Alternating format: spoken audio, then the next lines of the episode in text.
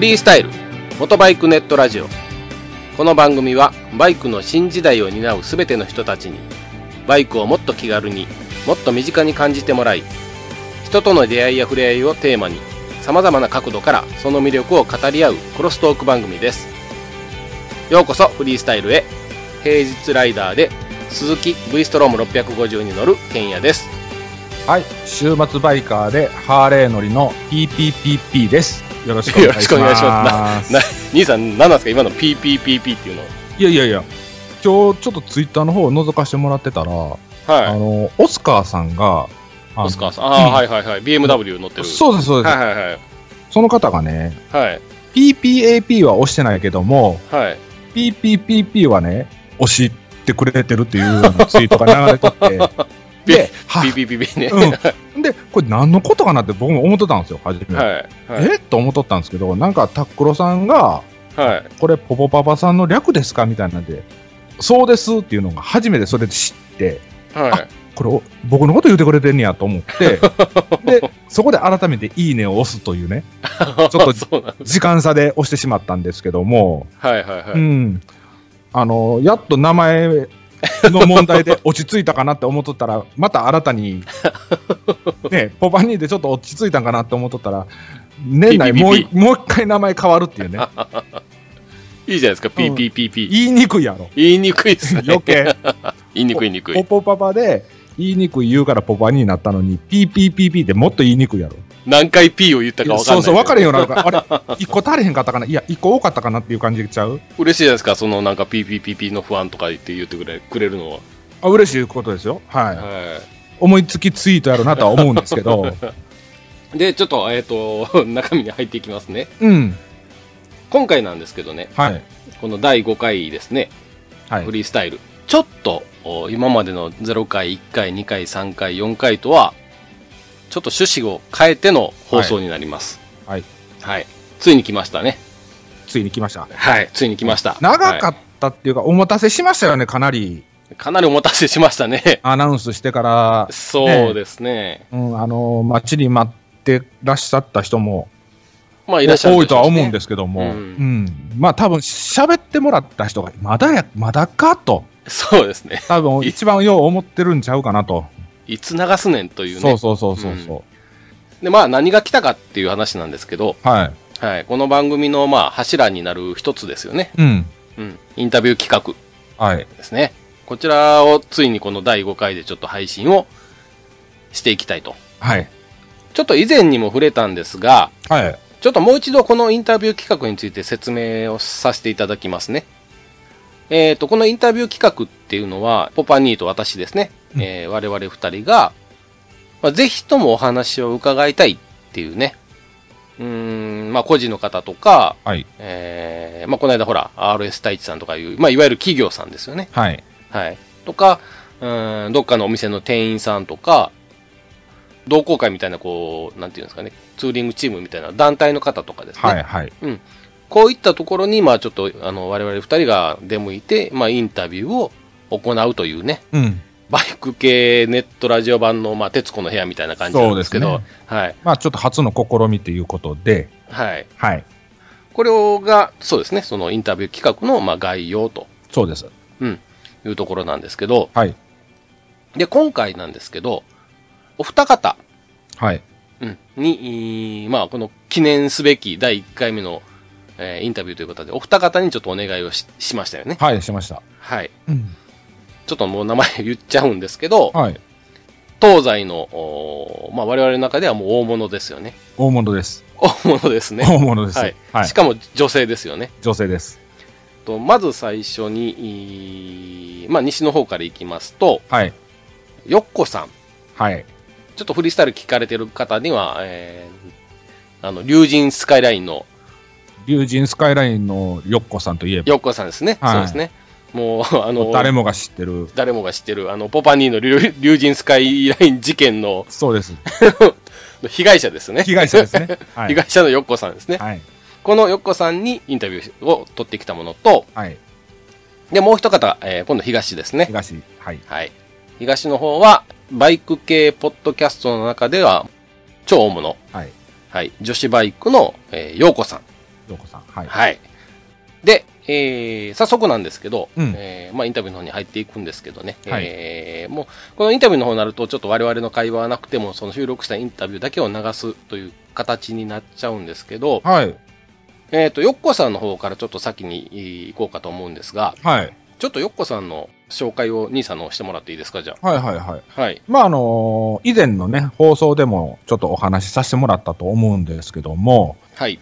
女性ライダー、えー乗ってるバイクが、はい。えーホンダ CBR1000WR のスペシャルですよね。と、はいえーもう一台、えー CBR250 うん。のレプソルカラー。二台ともレプソルカラーですね。そうですね、2台ともね。はい。はい。もうレプソルを愛してやまない女性, ね女性ライダーですよね。はい。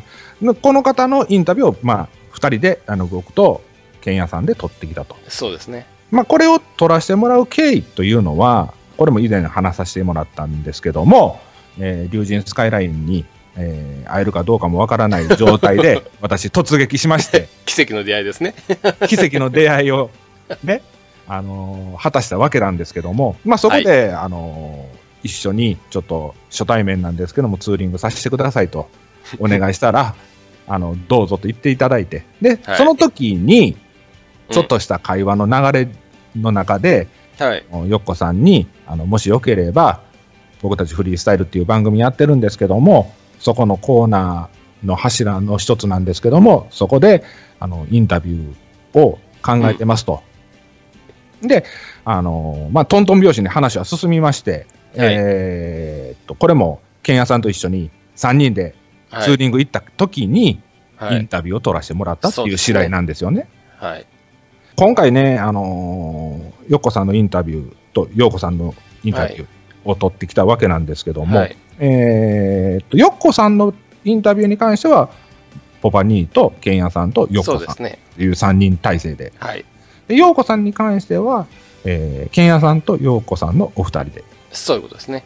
いう形ではい撮らせていただいてます。で、申し訳ない、ようこ、えーよっこさんには申し訳ないんですけども、あのーちょっとあのー機材の不備って言うたら、ねまあ語弊はあるんですけども、今回、よっこさんを撮った時のボイスレコーダーよりも、バージョンアップしてる分で、ようこさん。の分をはい。撮ってるんですよね。だから、あの、音質的に、ケンヤさん頑張ってくれたんですけども、あの、ちょっと聞き取りづらいところもあるかもしれないんですけども、そうですねまあその辺はちょっと組んでいただいて、はい。はい。まあ、温かいか感じで迎えて、迎えてもらうというそうか、聞いてもらえればいいのかなと。はいで、またあの次回、よっこさんにあのインタビューさせてもらえるような機会があるのであればね、新しい機材で、あのそうですね。クリアな音声を皆さんにお届けできたらなと思っておりますんで、はい。ぜひちょっと楽しんで、今回、そうですね。お試しではないんですけども、まあでも内容の方はね、うん結、構いい、いい内容だと思うんで、はいはいはいはい。まあ、自信持ってお届けできるのかなと思ってますので、はい。はい。皆さん、あの、一度聞いてみてください。はい。はい。じゃあ、えー早速ですね。はいえーですが、じゃあ、よっこさんですね。えこさんーこれ、よっこさんとようこさん、よう、これ、の 似てますようね。似てるのな似てるんですけどね。うん。二人とも大大物なんでね。大物やし、じゃあ、えー早速ですね。はい。はい。えっ、と、よっこさんの、えーインタビューの方に、はいあのご紹介させていただきます。はい。はい。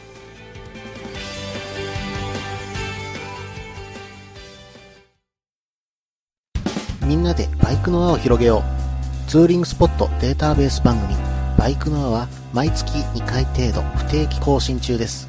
皆さんよろしくお願いいたします。このコーナーは、インタビュー企画のコーナーです。え、兄さん。はい。えー、こ今回初めての、えーインタビュー企画の収録なんですけど、そう。やっとこぎつけましたね。やっとこぎつけましたね。で、今回、はいね、ゲストとしてはい。参加してくれる。そうですね。言ってくれた既得の人がね、はい。今僕の代わりに変わった方。言ってもらってるんですけども、喋ってもいいというね、はいはい。もう、すごい既得なお方がいらっしゃるんで、ちょっとじゃあ自己紹介をしてもらいたいと思います思いますんで、えーと、今回ゲストに来ていただいているのは、えー、よっこさんです。じゃあちょっと自己紹介の方お願いします。はい。はじめまして、よっこです。CBR250R と CBR1000WR に乗ってます。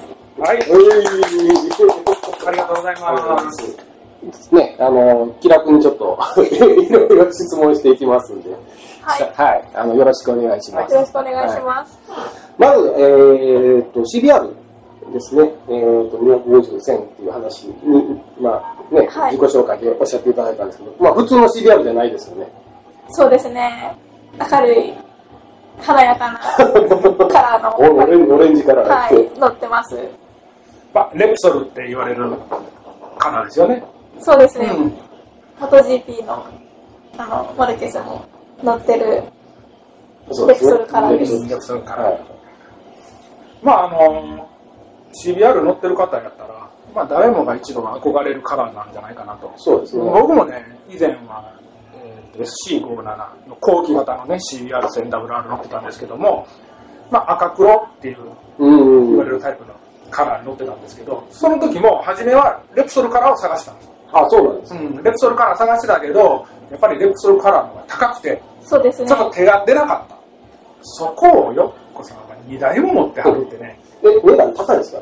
あの、プラス10万ぐらいはマジっすかしますそのカラーの、なんかステッカー代とかかかるのかな？わからないけど。昔の SC57 シリーズとかの SC59 もそうなんですけど、あのスポンサーのステッカーが、あの、アンダーカーブのところにずらずらずらっと貼ってあるのが、よう見るでしょ。あれって、あの、ホンダではあの推奨されてないんですよね。でも、あのステッカーを貼らないと、そのレプリカにならないんじゃないかっていうことで、ホンダでは確か配ってたと思うんですよ。自分で貼ってください。で、それをアンダーカーブに貼る。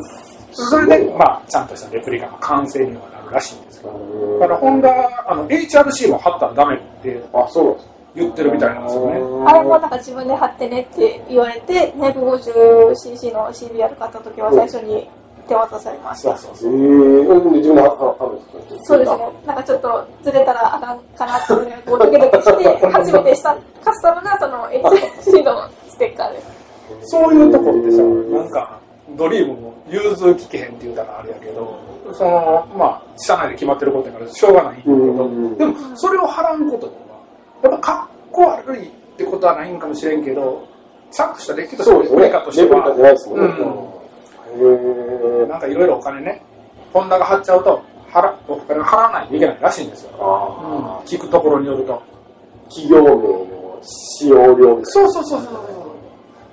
だから今度の CRF250 ラリーも、そのスポンサードの NGK とかのステッカーは配布の予定と、らしいですよ。まあそんな感じなんですけども。で、よっこさんは1000と250の CBR を持ってはるんですこれもともと250を最初乗ってらっしゃいましたけど。はい、えっと、最初に250買って、2年、3年ぐらい乗ったんですけど、その、乗ってる途中に、うん CBR1000WR のその、同じ、私が乗ってる CBR250R 後期のレクソルカラーと全く同じカラーのカラうん。ーが 1000WR でも出たんです。はいはい。でも、その、顔つきを見たときに、いいなって思ったんですけど、やっぱり、スペシャルバージョンで、あの、サスペンションとか、うん。キャリパーとかもなんか、オーディエンス入ってたりとか、ブレも入ってたりとかしてて、ちょっと、普通の線路よりも、い段だったんで、ちょっと諦めてたんですけど、まあでも我慢できなくて、増車した感じですね。あの、質問なんですけど、はい。正式名称は 1000WR なのか、それとも 1000W っていうのは、その、はい今風で言うと若い子がつけた感じ ?6W とか。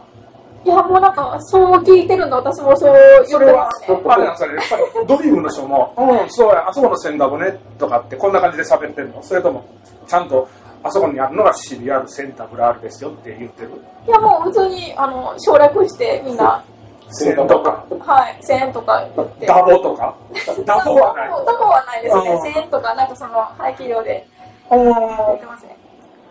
ちょっとね違う番組でもね「センダブル R」って言ってるのか「センダボ」って言ってるのかその若い頃どの辺がそういった言い方をしてるのかっていうのを一回聞いたことがあったんですよね、はい。で僕が乗ってた時は「センダブル R」って言ってたんで、その「センダボセンダボ」っていうのが聞き慣れない言葉だったんやけど、まあ、よっこさんも普通に「私のセンダボは」って言うからね、あはセンダボの方が世間では認知されてるのかなと思ったんですい。1000WR ってその書か表こう文字で書かれてるのは CBR だけじゃなくてあの BMW でもありますよね。S1000WR、でもなんか 1000W って言ったらやっぱりホンダの CBR だからもう 1000W って言っても別に伝わるかなっていう感じで私は普通に読んでますね。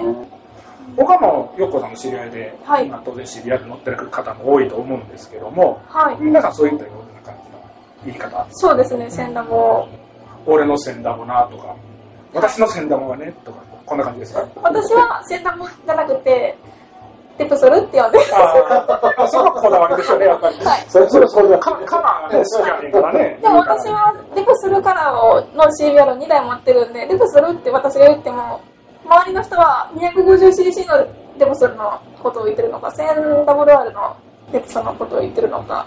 なんで一応、その人の前で説明するときは 1000W のレプスルっていうふうに言ってます。あのねよっこさんねこの 1000WR の CBR が好きなのかはい。レプソルカラーが好きなのかレプソルカラーが好きですね。別に CBR じゃなくてもレプソルカラーだったらこう、はって見ちゃいます。ということは違うレプソルカラはい。ーがあったとしましょう。CB とかにもレプソルカラーがあったとしたら買う時にはい。それは対象に入ってたの？いやー、その、入らないかもしれないですね。うん難しいね。だから結局はそのレプソルカラーは好きだけど、はい。その CBR に特化してなくてもいい。でも違う車両にレプソルカラーが入ってたらい。ちょっと考えてしまうっていう。なんか、ちょっとなんていうの変化球すぎて分かれへんがそしたら例えばレプソルカラーがはい。今度ヤマハに移籍しましたはい。で乗れてもロッシになっちゃいましたあー、ちょっと、まあ、はい92とかなっちゃいました、ってなった場合その今の CBR に乗り続けるのかはい。ヤマハのえー YZF-R1 とかのはい。レプソルカラーに乗るのかってなった時にそれはちょっと惹かれますね。ということは引かれるっていうことは乗り換えたってこそうですね。なんかこう、まあ、進化系、新しいテプスルが出たら、あー、そうなのかって。これ、今、あと3ヶ月後ぐらいに新しい新型の CBR、1000WR 出るじゃないですか。今まだ普通の標準カラーの分しか発表されてないんですけど、ねね、次またレプソルカラーがスペシャルバージョンで出るのかなこん極論。な感じでこう。極論ね。おレプソルカラーってオレンジじゃなくなってもいい？いやあれが企業のカラーが絶対なくなることはないと思うんですよいやなくなることは多分ないけどその例えばブルーが主体のレプソルってなある可能性ってじゃあもし企業が移ったらよ、ーはい。そのホンダからヤマハに移ったとか。はい。例えばまあホンダからまあドカティに移ったと。か、まあドカティでもそのね会社のカラーっていうのがあるやんか、はいですね。赤と。綺麗な赤ですうん、っていうのでやっぱりそう変わってしまったら、はい。あのいくら CBR1000WR が好きでもはい。乗り換えちゃうのかなって僕は思っただけなんですよね。そもそも私がレプソルに乗ろう乗りたいなって思ったのがその一目惚れをしたからなんですよ。5年前に私免許を取ったんですけど中型と大型一気にまあ教習所通って取ったんですけど取った後になんかその達成感があってまあ別になんかその時は乗りたいバイクもなかったんで。あ、その時は別にレプソルじゃなかった。違います。なんかそのその時はあのドカティのモンスターの。その赤い色がすごい綺麗で私も乗りたいなと思って教習所行って撮ったんですけどなんかもう免許取ってからその達成感でもまあそういうバイクにうん。うん。乗れる機会があってきたらまあその時に買って乗りたいなって、うんそこで終わったんですけど、まあ2年後に、ちょっと家の近所の横断歩道でこう、赤信号で待ってる時に、レプソルが信号待ちで止まってたんですよ。その時見たの多分、1000ダバのレプソルか、6ダバのレプソルか覚えてないんですけど、はいはい。止まってて、もうそれがすごいかっこよくて、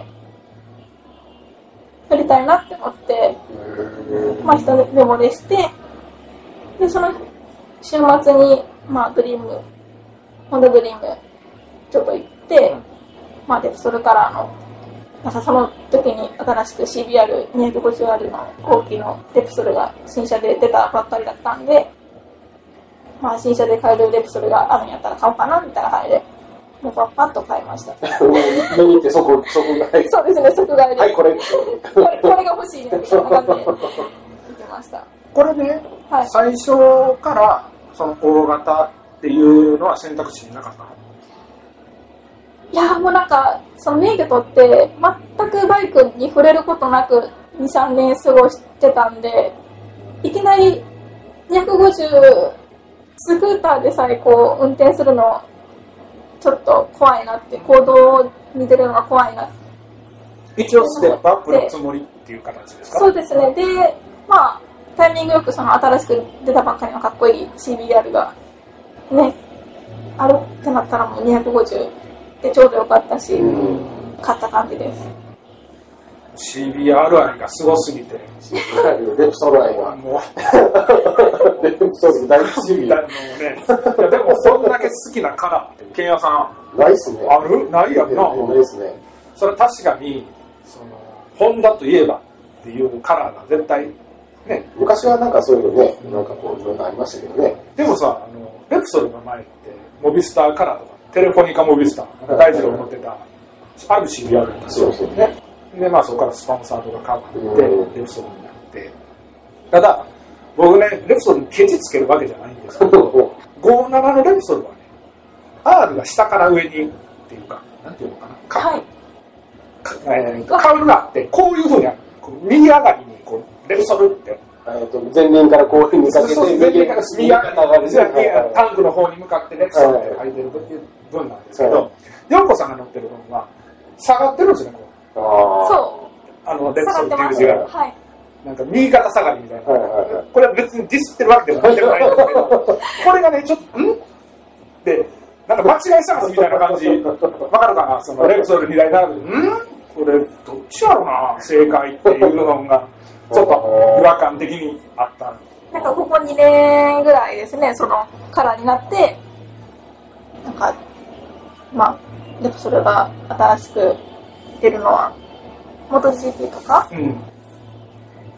だから今年のカラうんー、どっちなんかなと。うん戻してくるのか、うんそれとも右肩下がりで来るのか。僕的の興味はそこだけ僕的の興味はそこだけやけどね。どっちでもええわって感じ。でも、57の、CBR の57のカラーは、あれなんですよね、タンクに大きい翼が、そうです、そうです。あれすごいかっこいいなって。あ、津田さん、ホンダの本当にね、ウイングマークがねはい、ちょっと大きめのやつが入って3本入ってるんですよ。こうねこれがタンクをこう覆う形になってるんです。でも、やっこさんのはないんですオレンジだけです。ああれメダリオンやねタンク。あの、丸いやつ丸いやつ。丸いエンブレムが。うん。ー埋め込みみたいな。うん、なんかホンダって書いてるステッカーをペタって貼ってるわけではなくて、こういうメダル。あれの方がかっこいいと思うんだけどね。はい。57はないですね。うん。まあそんな感じなんですけども、すごい。もうレプソル愛がすごくて、すごすぎて多。分、ホンダのレプソルがあんまり詳しくない人は、え？って。でも、ババイク、見た目で入る人も結構やっぱ多いですからね。そりゃそうよね第一見た目ちゃう、そのスペックとか、そうそうそうそうカラーとか、色色そうですよねうんあとはその、ね。なんていうの？車種？車種っていうかその、カテゴリーやんね。はい。うん。やっぱりそういったもん。でもほら、えっと、250の方はどっちかと言ったら、あの軽量ツアーなそうですね。みたいな形でしょ、言うたらハンドルもちょっと高いハンドル高いですし、お尻もなんか結構柔らかいシートがあるんで。で、今回センダボ SP、はい。うん、ってなったら、この、なんてスペック的に全然違うからさ、言うても、ホンダのフラッグシップでそういうのがこれ一番速いやつちゃう？言うたらホンダそうですね一番でそれが女性が乗りこなしてるっていう。うん。いやー、全まあ。然、まだまだですね。そうですかね。いや僕ちょっと走らせてもらったんやけどまあ 1000WR を竜神スカイラインでちょっと一緒に走らせてもらった時と今日は256で、まあ鈴鹿スカイラインを走らせてもらったんですけどうーんと今日鈴鹿スカイラインで軽くちぎられましたからね。あのインカム届けへんとこまで走っとったんか、あー、下すれたーってアメリカンハーレーに乗る、ね、コパニーさんが、こう聞こえるんですけど、インカム越しに。ああ、見えなくなっていったなーって思ったけど、結構、ケンヤさんがいいペースで走っていってるんで、私はもう、どんどん後ろついていって、走って。これ俺すねさす気かな途中の方まで電子音しかなってなかったでこれだんだんだんだん違って出てきたら声入ってくるのあるって急にあそうだったインカムがこうね離れるでしょ、はい。でおーい置いてく気かって。言言っとったんだけど無音やねん。あれと思ったらこうピコピコってこう電子音なんだよ繋がってないけど、お前そんな喋ってもしゃあないねん。言うとるわけでさこれインカムがね、はい。ほんでずーっと走ってケンヤさんとヨッコさんが前の車で疲れてる時に、うん。こう後ろから来ますよね。で、あ、姿見えてきたな、ほんだ、ピーポンパポーって言うて声が入ってくるわけですよ。だから僕もちょっと初めて今回あの初導入したセナのインカムなんですけど、あ、こういう機能があってんなと。だから一生懸命喋っとって繋がれへんねんなと。っていうのはありましたね。そんで、まあ今回ヨッコさんのそのレプソドアイの話も十分ね、今聞かせてもらったわけなんですけども、まあ、ヨッコさんといえばこの竜神スカイライン、そうですね。このよくお名前に出てくる、ね、まあ、この辺をちょっと聞いてみたいと思いますんで、はい。よっこさんといえば、えー竜神スカイライン。そう、ね。もう超有名じゃん。超有名ですね。ちょっとこのブログ、ブログの界隈では、うん。あのちょっと検索するだけでも、そうですね。よっこさん、竜神って入れただけでも、上の方にトップでボーン多分ね、竜神スペース、よって入れよでよで来るもう、グーグルでよあよっこって出てきますかあー。予測変換のその上に来てるら、よね。もうトップに来まさかそこまでなるとは思わなかったんですけどね、なんかこう、竜神の簡単な、その、初めて多分走った時の、感動した時のその記事を書いたのが多分上の方に検索したら出てくると思うんですけど、うん。もう初めて走った時はすごく感動しました。それはいつ走えーっと、去年、ん ?2015 年の3月、あ4月ぐらいなんで、多分それ、去年ですね。はい。ケンヤさん、あの、初めて走った道で感動したってある？なかなかないですよね。おっさんやねそれ。俺、俺もそうやけど、なかなかこう走って、うわ、こんな道最高やなって一瞬は思うかもわからんけど、それがこう長く、長いスパンとして、うんもうこの道最高やっていうのはちょっとなんそうでな。すね。いろんなシチュエーションがね、こう天気が良くて、道も良くてとか、なんかこう、そんなのが重なったら思う時もありますけど、うんいや、なんか事前情報で友達から聞いてたんです。なんか、竜神スカイラインはどんなバイクで走ってもすごい楽しい道だから、あのーまあ、その話を聞いたのが、まあ、冬だったんです。で、竜神スカイラインはだいたい12月から3月の終わりぐらいまで、まあ、二輪バイクは通行止めなんで走れないんですけど、まあ、その話を聞いてめっちゃ走りたくてでやっとに通行禁止解除された4月の初めぐらいにちょっとどんな道なのか走りに行こうと思って行ったら、はい。まあ、時期的に結構寒い。まだ4月の初め寒かって、まあ、ツーリングししに来るライダーも全然いなくて車も全然少なかったんですけどそのルーディースカイライン初めて走った時は。うん。もうすごいなんか快走でしたね。こう信号もなくてマンホールもなくて、うん。まあ、道ちょっと荒れてますけどなんか自分のマイペースで、まあ、楽しく流せる道だなって思いました。うん。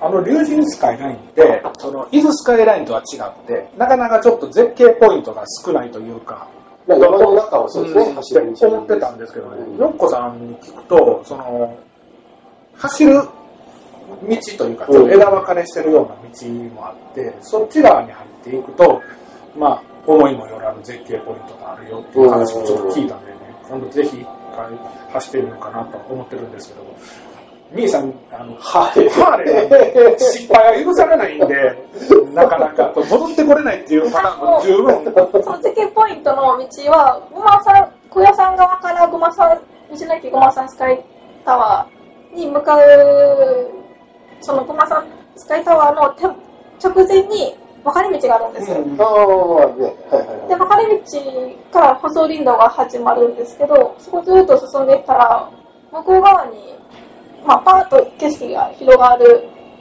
んです。そのちょっと森の中中を進んでいったら。うんパーって広がった先に、ゴマサンスカイタワーがこう、見える場所に出るんですよ。い。はいはいはい。もうなんか、あ、俯瞰で見れるってことね。だから、いつもやったら、コマサンスカイタワーの、その、駐車場から、こう表側というか、はい。あの山を見る形になるものが、そのその、山細を見てる林道をそうです。行くと、はのゴマサンスカイタワーを見る形になるっていう感じたちがね、はい見れたら。ははい。はい。はい。はい。い。や、でも、見たことないんで、あの、こう言ってはまあ、ね、竜神愛してやまないよっこさんには失礼かもしれないんですけど、なかなかその、あそこの駐車場、前の山、わわかる、うんその駐車場があって、ゴマサンスカイタワーがあって、そこから見える山っていうのは、ほぼほぼ平坦なんですよ。うん、そうですね。山って感じじゃないの。こう、とんがってそうですとんがってる山じゃないんですよ。だらだらしたや感じの山まあなん、で。山の尾根がこう、見渡せるそうそうそうそう。だから、うーんって、これこれがいいのかなと。っていうような感じやったわけ。で、その道の駅、ゴマサンスカイタワーから見えるその山の尾根がこう、わーって見える、その尾根の一つの場所に私が、その、まあ、細林道はいはい。行った先がその尾根のところなんですよ。ああ、今結構上。上ですねになるよね、あそこから。ガードレードもないんで、多分落ちたら、ね、大根おろしみたいな。その例えはどうなのかなっていうのは、ね、ビビらしてどうするんだよ。ビビらしてどうする多分、高いところダメな人はダメかな。はい、ありがとうございます。貴重なあり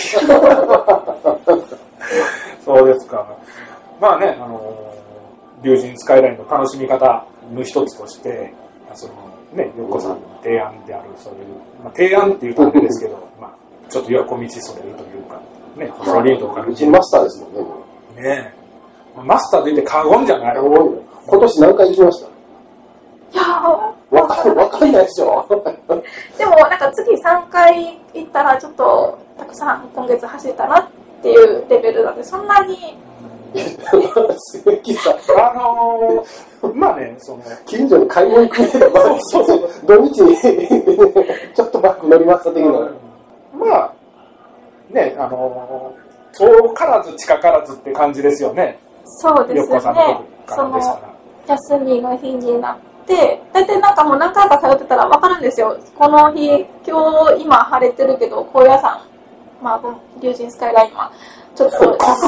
ぶっちゃけこうやましたよね、もうね。はっきり言が上がってるかなとか今の時間帯ちょっと下濡れてるかなとかいろいろあの、高野山による、あの、ね、盆栽と大阪と同レベルや ね。で私大阪に住んでるんですけどまあその河内長野から山越えて、まあ五条市とか橋本うん和歌山の橋本市あたりまで来たら高野山高野山あたりがこう見えるんですよねはいはいはいはい。でまあそこら辺がこうガスってたらあってこう分かっちゃいますもう、もうその、そその時点でもう山の天気が読めてるという。分かります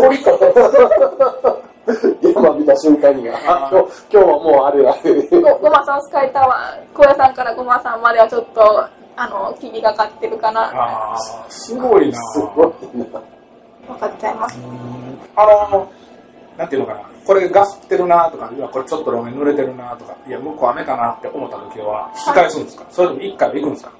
違うルートで、あの、その、大体私が行くのは朝方なんで、朝方はまあそういう霧がかってることが多いんです。んそういう時はこう大回りして、えっ、と、有有田の方、橋本市から有田の方までちょっとこう抜けて、で、ぐるっと龍神側まで。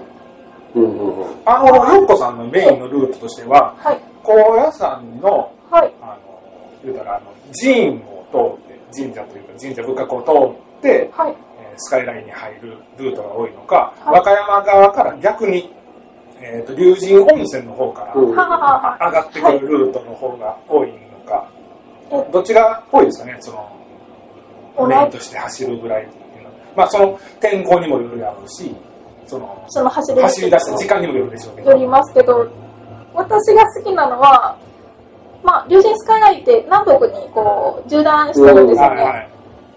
で、その南側、道なき龍神から高野山の方にこう北上する方が私は好きなんで、大体龍神、道なき龍神からうん上の方に上がっていく方ばっかりですね。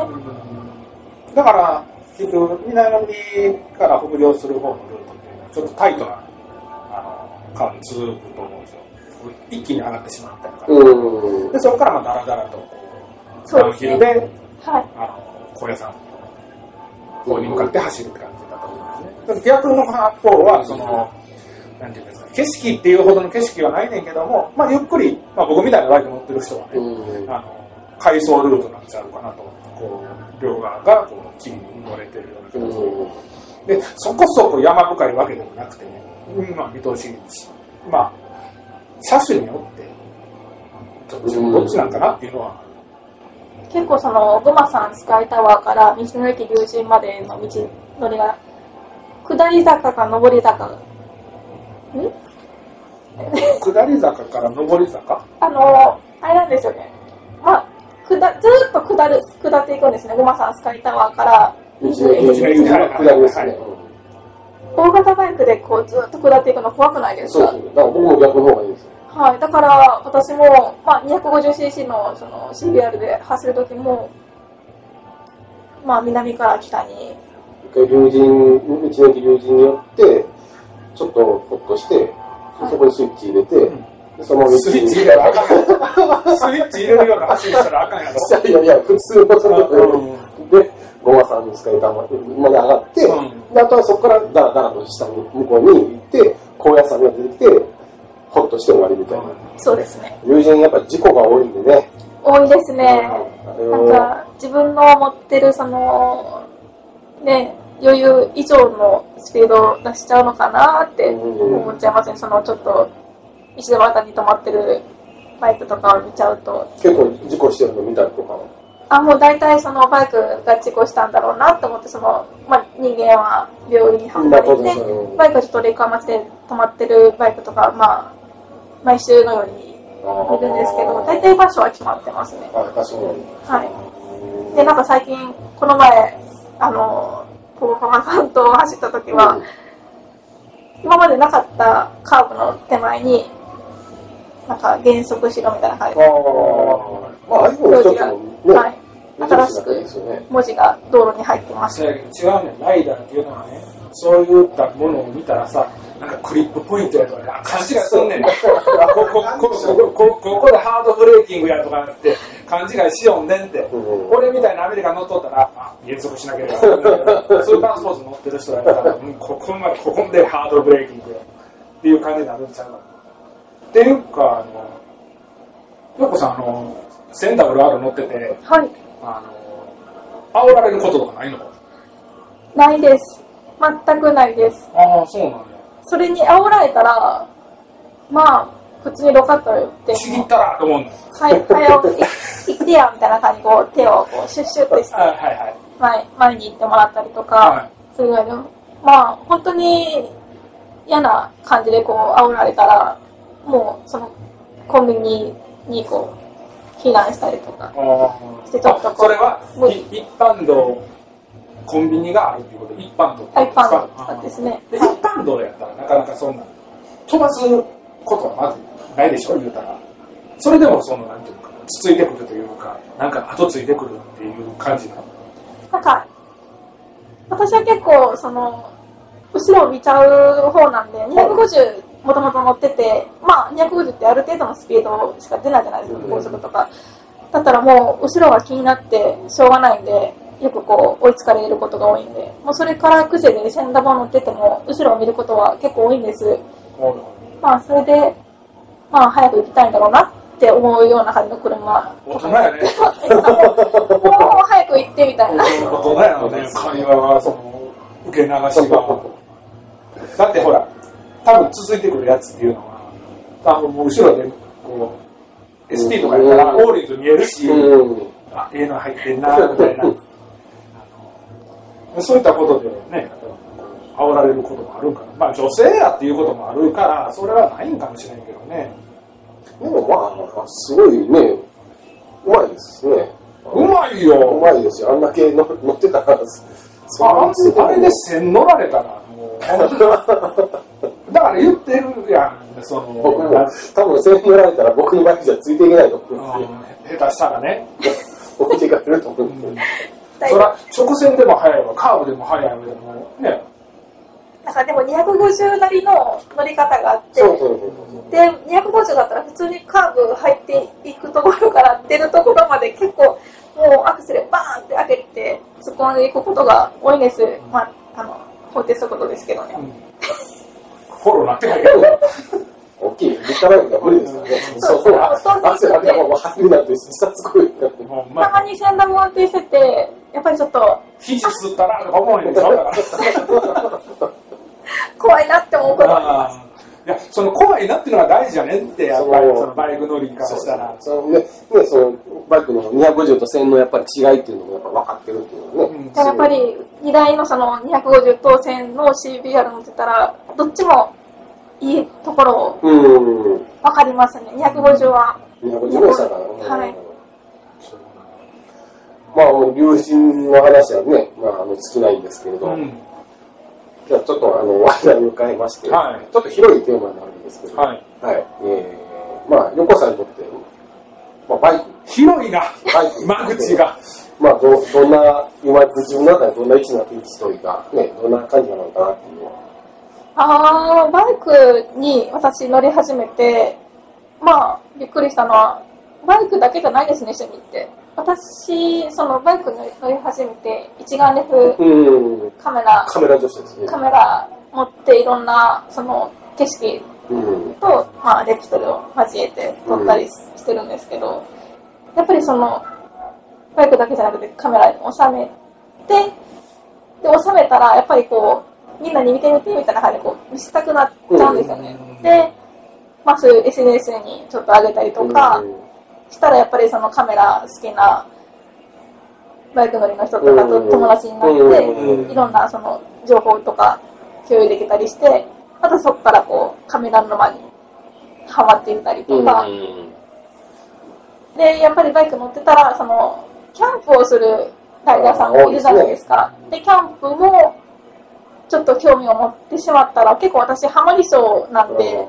どんどんそのキャンプ道具の方にもハマっていったりとかしまそうしたね。そう考えたら確かにバイクって沼が深いですね。沼深いよね。今がいろんな沼があるんで、広く、広く深いですよそれで一回キャンプとかに行ってしまうと周りで持ってるもんがだからやたら快適に見えるから次これや次これやってなるから これで最後って思っても、やっぱりちょっと、どうしてもアマゾン見てしまったら、あーって。金額が上がってくるんですね。最初こう3000とか4000が自分の普通なのに、だんだんだんだん気がついたら1万円だから俺ら若い時ってヤフオクとかなかったから、ねその今持ってるものを処分してそのお金を当てて次の新しいものっていうような文化がなかったから、はいやっぱりこう買い足し買い足しになっていくからこう金欠病っていうはいこの負のスパイラルが起きるけども今はそういった形で処分したものリサイクルショップも増えてるしそうですね。それをまあ、ね、次に資金に当てるという。まあでもねよっこさんにとってバイクってちょっとまあテーマ的にはそうその。広い感じでちょっと喋りづらいかもしれないんですけどもやっぱりその当然まあねバイクに乗ってよかったなって思ってはるとは思うんですよはい。でまあ友達も増えてはい。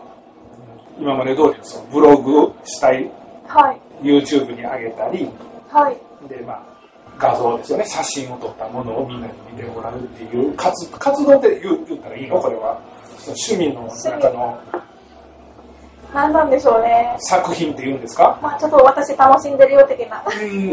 感じで、はい。っていうのを、まあ、ますます続けていくというか、そうですね。その、バイク乗るのが楽しいんですから、バイクに乗ってこれ撮るのが好きなんです。とか、まあいろいろ広がっていってますもんね。うん。うん。その乗るのも楽しみですし、そういった、ね、メッセージ性を持ったその動画やブログを見てもらって、でもまあ最初なんかそのバイクから派生してこうカメラとかいろいろまあ手広げていってるんですけど最初に思うのはあ楽しそうだなって思ってこう始めちゃうことが多いんでまあそういう。一旦やったことについて失敗はないの。カメラやったやりました。大きいのは、まあ、一眼レフ買いました。はい。うんいまいちやなこれ小さいやつでもよかったかなっていうのはない。いやカメラはね。どんどんどんカメラはあの普通の人って一眼レフカメラ買うときにエントリーモデルから買うじゃないですか。私のはあの、まあ、ちょっと10 9年ぐらい10年ぐらい前の古いカメラなんですけど D300 っていうまあエントリーモデルじゃじゃなくて中級機なんですよ、でなんだろう中級機、まあ、フルサイズとか今ありますけど楽しいんですよね。なんかこうとなんかそのえこれ自分で撮ったんやっていうような写真がなんか撮れるんですよね、うん。でもまあ自画自賛ですけどわあすごいやん自分って思って。あのそうったですねまあ、例えばそういった画像を上げてバイクに乗らないカメラが好きな人も横さんにそのアポイントといいますかそういうツイッターとかでこう連絡してきて一緒に写真撮りに行きませんかとかもあるわけですか？バイクありきのカメラっていう形ですか？そうですね。バイクありきですね。私レプソルが映ってなかったらあんまり興味がない 被写体にレスポンスとかがなかったらダメっていうことなんですねそうです。ねなんかレプにソルと飛行機とか。レプソルと廃墟ととか鳥ってやつじゃなくて鳥レポですね。鳥レプやね。新しいジャンルやね。なんかとりあえず田舎の方に行ったら三脚立てて、まあ、紅葉とか撮ってる人いるじゃないですかその、うん。はいはい。いろいろこう構図考えて、まあ、撮ってる人もいますけど私はレプソルを置いてでそこからこう素敵なこうレプソルの角度とまあなんとなく綺麗な景色が広がってたらいいかなって。うーんなるほどでも今のよっこさんの話の勢いやったらさなんかこっちキードからってさはいこのキードレプソル入れたいなって思ったらちょっとクレア持ってきてみたいな。これちょっと釣ってみてレプソルみたいな。いう形やんね。それぐらいのレプソル愛が、うん。今の会話からは垣間見れるかなと、そうですか。うん、あのーまあ、最最後の質問になんですけど、はい。はい、せっかくね、あのこうやってで喋っていただけるんで、はい。何かこう、あの、番組を聞いていただいてる方にちょっとこう、どうなんですかね、こう、やっぱり女性ライダーとしてこう、ね、えー今、例えば250乗ってらっしゃって、はいね、ちっちゃいバイク乗ってて、大型のバイクに乗ってみたいなとか、はいヨコさんもそんなに背高くないじゃないですか。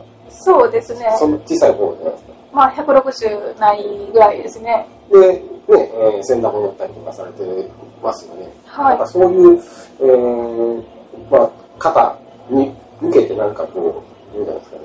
自分でまあ、今乗ってみてどうだったとか、そんな感じでもいいんですけど。うーん私はまだそのセンダボを買って半年ぐらいしか経ってないんですけどあんまりまだ回数乗れてないんですよね、うんで乗るたんびにやっぱり250と違ってセンダボってすごいハンドル低いし足つきも悪いし、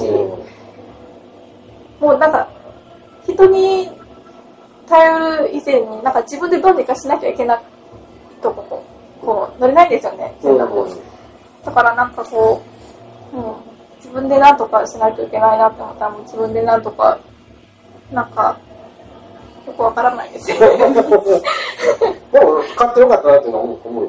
ありますねなんかの大型でも。センダボは、まあ、250乗り始めた時から、まあ、結構憧れのバイクだったんで好きだったら何でも乗れるっていうことですね。そうですねそのためにはなんかいろいろ自分で気合を入れなきゃ乗れないバイクなんですけど、ホンダドリームですごい相談しました。私でも乗りたいから乗れるように。ああ、やっぱそうですよね。大型バイク。やっぱ相談せなあかんねんって、ねその自分でこういう考えとっても、うんその煮詰まってもうて結局、まあ、私やったらやっぱりあかんわとか、うん俺やったらこれちょっと無理やわって思ってる人はもうプロに相談するのが一番やと思うそうですね。あとまあ、住んでる場所がその大阪なんで、渋滞とかもよくあるじゃないですか。うんだからもうクラッチとかも250はすごい軽いんですけど、大型バイク、まあ、400も250と比べたら重いんで、うんもう重いクラッチは絶対に私嫌だったんで、軽いのにしてほしいって言って、もう、その、先打棒納車される時には、軽い、その、クラッチのレバーに変えてもらったりとか、うんいろいろなんかちょっと変えてます。乗りやすいように。うんなんかいろんなカスタムありますけど、私はなんか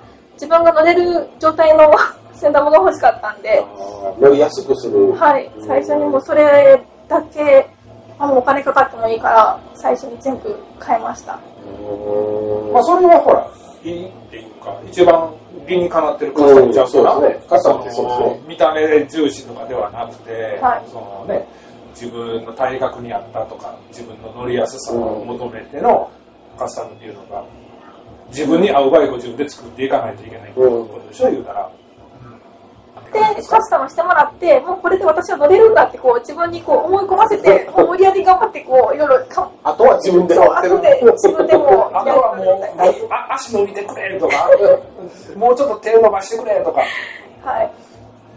ねなるほどねあとやっぱり重いんですよね、センダボって。で、サイドスタンド払って、バイクをこうまっすぐ起こして、そのまっすぐ起こすのが結構私筋肉、足の筋肉がなくて、起こせなくて、うんちょっとでも消しちゃったらもう無理なんですよ。うん今めっちゃ筋トレしてます、毎日。おー、すごいね。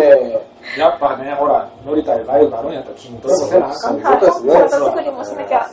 体幹トレーニングねそういうことですね。まあ、あの、話は尽きないんですけれど、はい。まあ、あの、この辺りということで。今日はたくさん喋りました。今日のツーリングでたくさんインカムでね、おそうですね。今日ほんまにねこれ僕も言わせてください。これインカムってねほんま楽しいなこの間まで俺ねインカムはい別にいらんわ。とかハンドルサインで十分やっていうはい。タイプやったんですよ、はい。せやけど、まあ、今回そのうちの相方のケンヤさんとね、はい。まあ、一緒に走るっていうのをねそのヨコさんが走る前から決まってたんですネタを探しに2人で走走りに行こうかと。はい。でその時になんぼなんでもこの会話できひんかったらはい。ちょっとその不完全燃焼もあったので僕はそのねまあ休憩時間。まあ言うたら勝ったわけですよ、はい。でであーはい。ほんならケンヤさんと喋ってるよりヨッコさんと喋ってる方が今日は多かったって。いや、なんか、ケンヤさん今日初めてお会いしましたけど、すごい寡黙な、喋ったらこう返してくれるんですけど、なんか、だからそのインカムのその最初の唇切れへんからずーっと無音でしょ言うでも、パパ兄さんは、なんか、私が1喋ったら、5ぐらい返ってきますね、ずっと喋って。そうそうそこれこれで、あの、ちょうど、あの、二人も5割った5になる。んです。一度、ちょっとね俺1喋って喋り出てきたら5回してた今までマジで？俺3かなって思ったけど5回取ったなんかこう、静かにもう2、3になるじゃないですか。そしたら、なんか喋ってって、パパ兄さんからのああいやね、希言う望が。からそれハイテク機械使ってはい。ツーリングしてるのに、はい。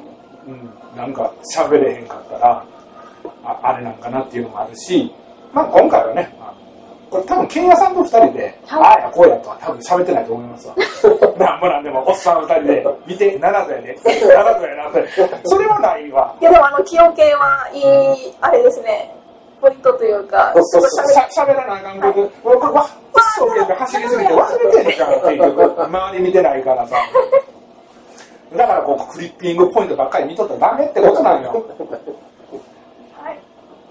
まあこんな感じなんですけどこんな感じで。はいはい。まあ、えっと、じゃあ、龍神の、えー、龍神マスターですね。リュウジマスターですね。龍神マスターの、はい。はい、あのー、ヨコさんをお招きしおまして。招きしましての、えーインタビュー企画でございました。ありがとうございました。はい。どうもありがとうございました。また、あの、機会があれば、はい。第2弾。第2弾で、第2弾もはい。ぜひ読んでください。はい。またよろしくお願いします。よろしくお願いします、ありがとうございましたありがとうございました。はい、えー、今のが、えー、よっこさんのインタビューとはいいう形になります。みんな楽しんでいただけたんですかね？ねえ、まあ、あのーポパニーの喋る回数が多いとかっていう話になるのかもしれないですけど。そうそうそうそうそう。またくどいって言われそうなんですけども。うん。でもまあ、あのーね、うん。聞きたいことというか、そうですね。突っ込んだというか、ってうん。言ったところも聞けたのかなと。うん、とは思いますね。まあ、よっこさんの方もね、気さくに答えていただいて、はい。僕ら二人、新米インタビュアーが、はい。なんとかね、番組として、はいやっていけてる、やっていけてるというか、この番組を作れるっていうのもね、こういった形で、そのインタビュー受けてくれた、ね、よっこさんに感謝という形そうですね。なんですけども、はい。まあ、よっこさんも最後の方はね、結構乗ってきてたんで、うん。うん。またぜひね、次回、あのーお願いした時には、機材もバッチリ揃えてきますんで、はい。もう一回いいインタビューをちょっと取らせてほしいなと。そうですね、今度は、そしたら、と竜神ではなくて、キャンプとかね。そうですねああのね、えっ、とね、最新のよっこさんのツイッター情報なんですけども、はい。なんかあのー今ね、撮ってるのがね、12月の21日、水曜日なんですけども、はい。えっ、とね、この週末の3連休に、なんか、極寒のキャンプに行くみたいなこと、ああ、言ってましたね。うん、書いてますね、なんか。はい、なんかうんツイートされてるんですけども、うん。さすがに行きましょうかって、俺、よう言わんかったもんね。そのツイートで、から、から、からもかなって思ったけど、何回も消したり、書いたりしとってんけど、やっぱ無理やわと思って、うん結局送ってないっていうね、う。うんん、感じなんですけど、まあ、その、ね、キャンプスタイル、そうですね。さんが思うキャンプスタイルとかね、うん。今この回間も、そういや、あれですよね、えっ、と、つい先々週ぐらいですか、この12月のクソ寒い中、伊豆に行ってましたよね。うんうんうんうん。なんかまあ、竜神だけじゃなくて、伊豆の方も行かれてるんで、そうやね、だからもう、西だけにとどまらない女王ってことでしょ、結局。そうですね、なかなか、あの、つわもんですからね、ツアーもんやね。彼女その、多分あれかな、えーえっと、1000WR 乗り出してから、その行動範囲的なところも、広くなってますたんかなうん。あの、高速が楽やってさ、そうですね。ある程度余裕を持って走れるっていうこともあって、前楽なったらも、なんか多分250の C- CBR で多分、伊豆の方かなんかに一回行ってて、今回は多分1000ダボで行ってるんで、うんうんうん。やっぱりその辺でかなり楽だっていうのがあったんじゃないかなとは思うんですけどね。そうやね。でも、多分ね、女性ライダーの方で、けもうこの時期ね、多分奈良とか抜けて、あのー一気は張ったと思うんですけどね、うん。もうめっちゃ寒いしね、うん。で、なおかつこの凍結の恐れもあるっていうような時の、夜でしょ、おまけに。そうですね。うん。まあ、夜走ってましたからね。うん、動物出てきてもおかしくないようなところも多分走ってはったと思うんですよね。うん。で、まあ、そういったあの夜遅い走行にもかかわらず、まあごね、無事、伊豆まで行かれて、やっぱりその辺もさ、危機管理能力じゃないけど、やっぱりある程度下調べもして、その時間に走ったのかなと。うん。う。うんん、で、まあね、ご無事で向こうでツーリング楽しまれて、そうですねま。た無事に帰ってくるっていうね、うんもう満点の出来じゃないかと。本当ね、そのインタビューの中にもありましたけど、まだ乗り始めて、えさ3年かなんかそうなんでしょ、うんうんすごいなと思いますね。行動範囲もすごいし、そのバ,、うんバイタリティというか、ううんん。だから今もう一番その乗ってて、乗るだけで楽しいっていう時期なんちゃうかなとはうん。思うんですけども、うん。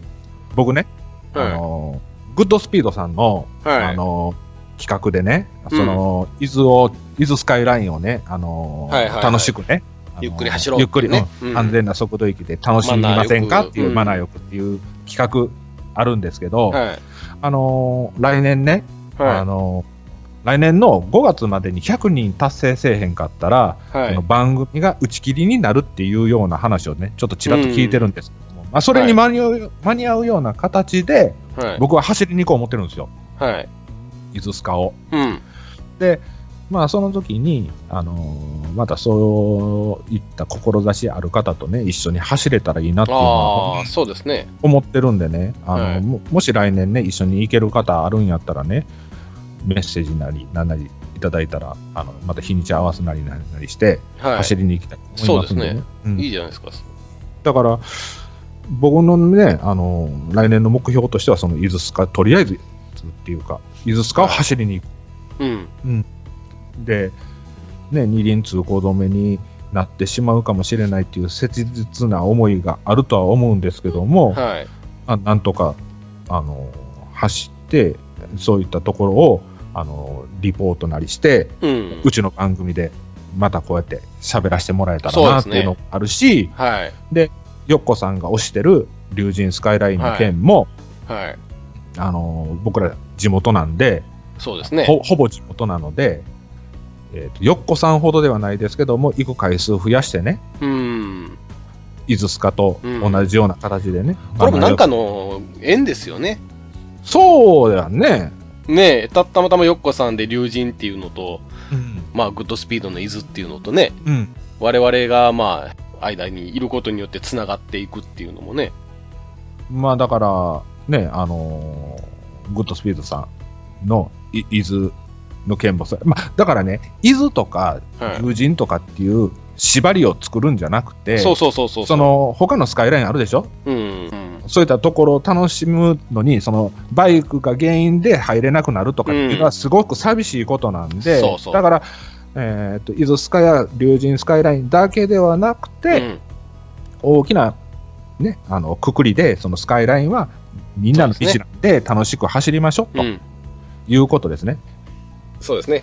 えーまあ今言ったようなそのことっていうのも、よっこさんのブログの方に結構書いてありますんで、はい。ちょっとよっこさんのブログの方だけ紹介しますと、はい。前回のあの話でもあったんですけどね、あのー、Google の方で、はい。龍神、レプソルって入れると、はい。それで検索してもらったらもう全部よっこさんのブログがヒットしますんで、ちょっとそれを読んでいただくと。はい。あとね、彼女、えっ、と、YouTube の方で動画もやってまして、はい。はい。YouTube の方はですね、えっ、と、検索のところで、えっ、と、アルファベットでよっこ、はい。えー YOKKO ですよね。はい。よっこ、えースペースの R はいで検索すると、えー上の方によっこさんの動画が出てきます。はい。レプソルの CBR が出てくるのですぐわかると思いますけれど、はい。はい。こちらの方もちょっと見ていただいて、ブログと、えっ、と、YouTube の方ですね。うん、併用してみただい、うん見ていただいたら、よっこさん。そうですね。えーあとツイ、ツイッターの方もされてますんで、はい。まあ我々のおフォローの中からちょっと探っていただくと、よっこさんっていうのがありますんで、えーこれもまあアアカウントの写真の方が、あのそこ CBR ですー、ね。CBR、レプソルですね。そうですね。はい、一緒はい一緒に写ってはるはい。画像なんで、すぐに見つかると思います。ですねはい。もしよかったらそちらの方もえーフォローしてもらって、えーもういいかなとは思います。はい。はい。よっこさんどうもありがとうございました。はい、どうもありがとうございました。